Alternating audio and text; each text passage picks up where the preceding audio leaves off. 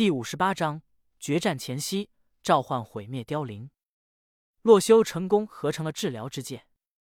只见这是一枚黑色的戒指，外表看上去平平无奇。然而，就在洛修意念一动，使用了这治疗戒指的功能之后，它却是散发出了莹莹的绿光。随后，洛修感觉到自己的体力明显的被抽走了一些，几乎是十分之一。对于现在等级已经达到七十级的洛修来说，十分之一的体力值可不少，几乎是其他玩家的全部体力了。看来这个治疗戒指也不能随便使用。不过洛修做出这个东西来，原本就是用来救急的。如果只是普通的异常状态，比如烧伤或者中毒之类的，洛修也没必要解除。于是他十分满意这个胳膊模组的戒指，再次拿出了大末影珍珠，瞬移回到了三百一十一区块中自己的住所。洛修打算在做好一切的准备。召唤毁灭凋零之前，都暂时居住在这个地方。现在洛修有了强力的武器，一身附魔的钻石装备，加上能够消除一切负面效果的治疗戒指，按理来说已经可以着手对凋零骷髅进行挑战了。但是现在洛修还差两样东西，其中一个是将红玉刀进行一次升级，将它升级为白狐月刀。这做起来很快，因为洛修事先就做好了一切准备。将红玉刀的升级条件给刷满了，于是白狐月刀被洛修成功的做了出来。这是一把刀鞘和刀身都纯白的拔刀剑，身形的弯曲如同白狐一般优美，并且伤害也有很大提升。白狐月刀相比起红玉刀的提升，并不是在属性上，而是在次元斩的威力之上。之前洛修细心数过，红玉刀的次元斩击出共有八道剑刃，也就是基础伤害的八倍。而他此刻手握白狐月刀，对着空气来了一发次元斩，却发现剑刃增加到了十二道之多。如此算来，现在这把白狐月刀次元斩的威力，抛去其他加成看来，是红玉刀的一点五倍。而除此之外，白狐月刀的次元斩还有一个十分逆天的效果——无视目标的防御。也就是说，如果洛修再次遇到像丛林巨蜥那样皮糙肉厚的对手，也完全不用畏惧了。可以直接把他一个次元斩秒杀，真是一把好刀。洛修满意的将白狐月刀收起，然后佩挂在了自己的腰间。而之前提到目前还差的第二个东西，就是一个合适的场地。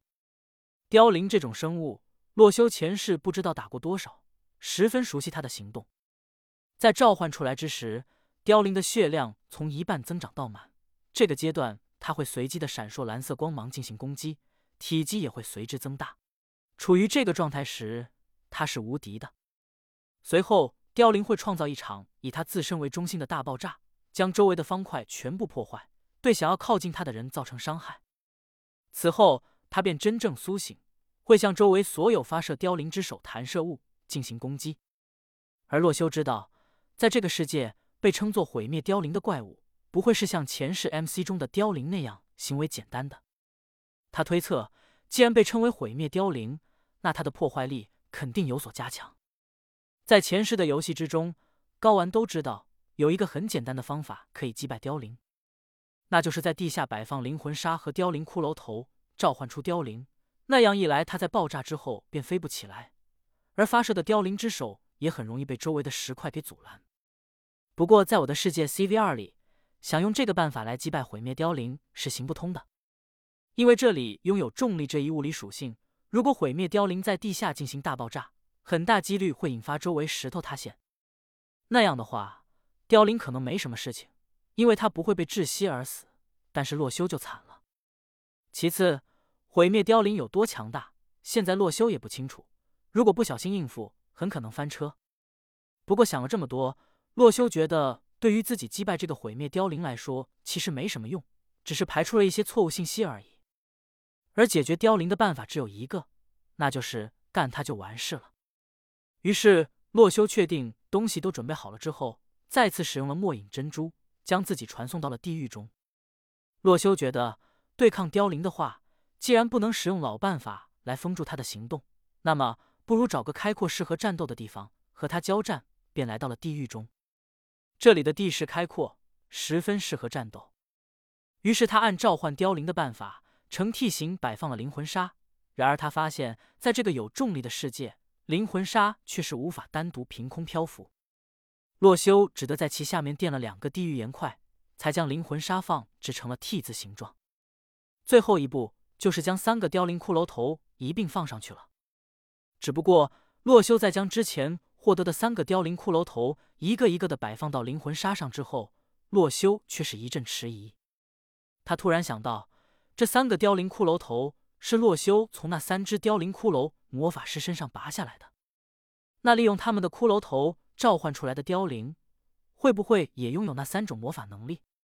想到这里，洛修却是已经将三个凋零骷髅头都放到了 T 字形的灵魂沙之上。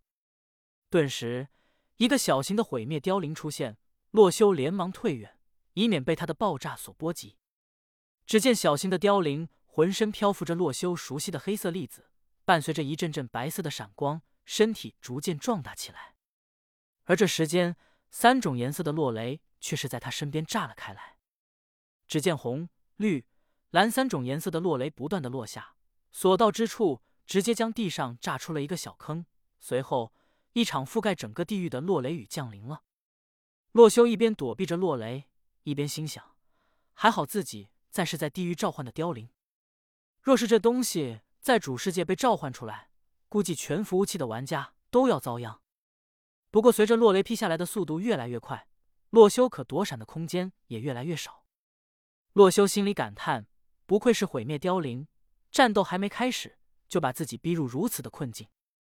面前那逐渐变大的毁灭凋零，此刻也是突然停止了变大。